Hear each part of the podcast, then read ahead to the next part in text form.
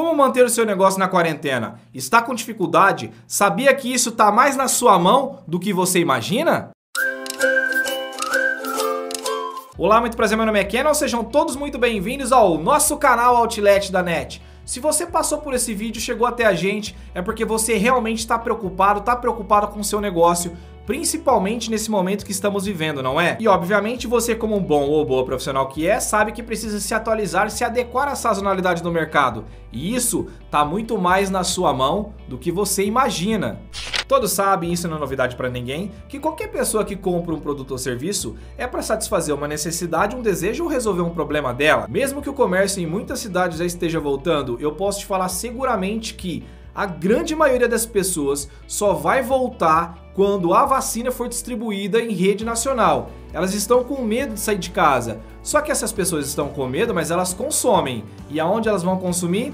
Na web, na internet, no YouTube, em sites de maneira geral. E é por isso que você, meu amigo, minha amiga, precisa estar preparado, preparada para suprir essa demanda. E como você faz isso? Antes de mais nada, antes de clarear suas ideias nesse vídeo, se inscreva aqui abaixo caso você não seja inscrito e ative o sininho de notificações para receber novos vídeos, muito conteúdo sobre empreendedorismo e gestão de pessoas numa linguagem simples, popular e prática. Fechado? Nesta quarentena, existem dois problemas que estão muito latentes quando falamos de consumo. Primeiro, a dificuldade do deslocamento. E o que, que isso influencia mais na falta de praticidade, ou seja, a pessoa não consegue se deslocar e com isso ela fica com mais dificuldade de adquirir coisas. E o que, ela busca? Praticidade, conveniência. Segundo problema latente nessa quarentena é a deficiência no atendimento. Sabe por quê? Muita demanda para pouca oferta. As empresas prestadoras de serviço ou vendedoras de produtos não estão conseguindo dar vazão na quantidade de pessoas comprando, solicitando as coisas em casa, seja via web, seja via telefone ou WhatsApp. E com isso, elas estão deixando de fidelizar clientes. Quer um exemplo prático? Você pede uma pizza por telefone, WhatsApp, na sua casa, perto da sua casa, até aquela pizzaria que você está acostumado a pedir sempre. A pessoa fala para você que em 50 minutos vai chegar na sua casa e ela leva 3 horas. Eu falo para você que isso aconteceu comigo uns tempos atrás. Sabe quando eu vou pedir para essa pizzaria novamente trazer pizza para minha casa? Vai demorar muito. Primeiro eu vou esperar passar a pandemia. E isso se eu não conseguir uma outra pizzaria melhor, que tenha qualidade e uma prestação de serviços melhor.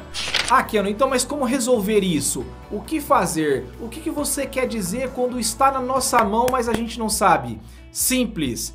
Fale mais com seu cliente ouça mais ainda o seu cliente e principalmente entenda o seu cliente. Existe aquela máxima do marketing antigo, até um pouco tempo atrás, que as pessoas ainda utilizam, é trate o cliente como você quer ser tratado. Não, isso não funciona mais. Você precisa tratar o cliente como ele quer ser tratado. Ah, Kenon, mas como eu faço isso? Faça perguntas. Sabe o que acontece muito no mercado? As empresas, os funcionários que trabalham nas empresas, você que é gestor, oriente, fomente e engaje isso que eu vou falar na sua equipe. As empresas simplesmente não fazem perguntas para os clientes porque acreditam que eles já sabem, que isso é muito óbvio, até com medo do cliente tirar sarro. Não faça isso. Faça perguntas simples que muitas vezes para você são bobas, mas que vão fazer a diferença. O cliente não é obrigado a adivinhar, por mais que esteja muito óbvio, mas quanto mais você se relacionar com seu cliente, você vai conseguir coletar cada vez mais informações dele e você vai conseguir traçar um perfil comportamental dele. Vou dar o exemplo da pizza. Você liga na pizzaria, o cara da pizzaria atende, a primeira coisa que a pessoa te pergunta é qual é o sabor. Beleza, tá? Tem que fazer rápido a comanda. Para quantas pessoas ele não pergunta? Ele simplesmente pergunta qual é o sabor da pizza. Eu vou falar meia portuguesa, meia calabresa. Ele não pergunta para quantas pessoas são. Porque se são quatro pessoas, se são cinco pessoas, ele não investiga. Por quê? Porque é comando, é agilidade. Você precisa sim se preocupar com a agilidade, mas você precisa também se preocupar com a qualidade ali do seu atendimento. Porque se eu estou pedindo pizza hoje, eu posso pedir amanhã, no outro sábado, no outro final de semana, eu vou pedir sempre. E eu vou pedir daquela pessoa que me traz qualidade, mas também me acolhe e conhece o meu comportamento, o meu consumo. Portanto, meu amigo e minha amiga, às vezes você vai fazer muitos cursos, às vezes você fica procurando ideias mirabolantes de melhorar o seu negócio, de estudar concorrência, isso tudo é válido, continue fazendo.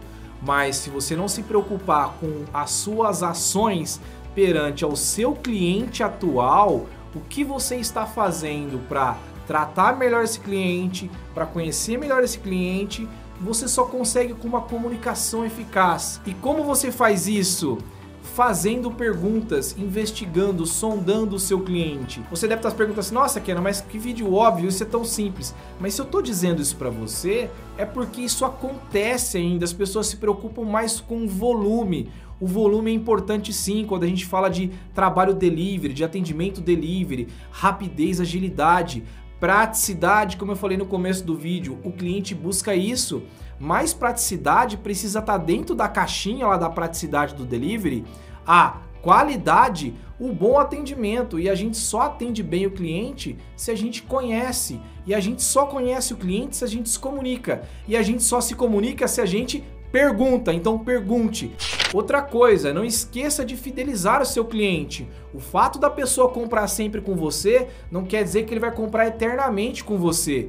Se uma outra pessoa que esteja oferecendo um produto de qualidade minimamente igual ao seu mas ela é diferenciada, ela tem um atendimento de qualidade, você vai perder esse cliente. Ele não vai mais comprar com você, porque simplesmente você não personalizou o seu atendimento.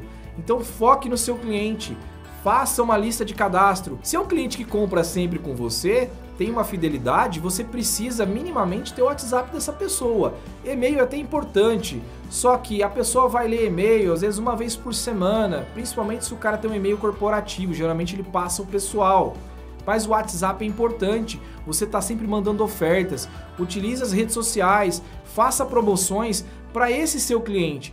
Muitas empresas, eu vou falar que a maioria das empresas fazem promoções para todos os clientes. E o cliente fidelizado? Qual que é o diferencial que você vai oferecer para aquele cara que sempre compra de você? Pense nisso. Fidelizar é garantir a solidez e a perenidade do seu negócio. Fechado?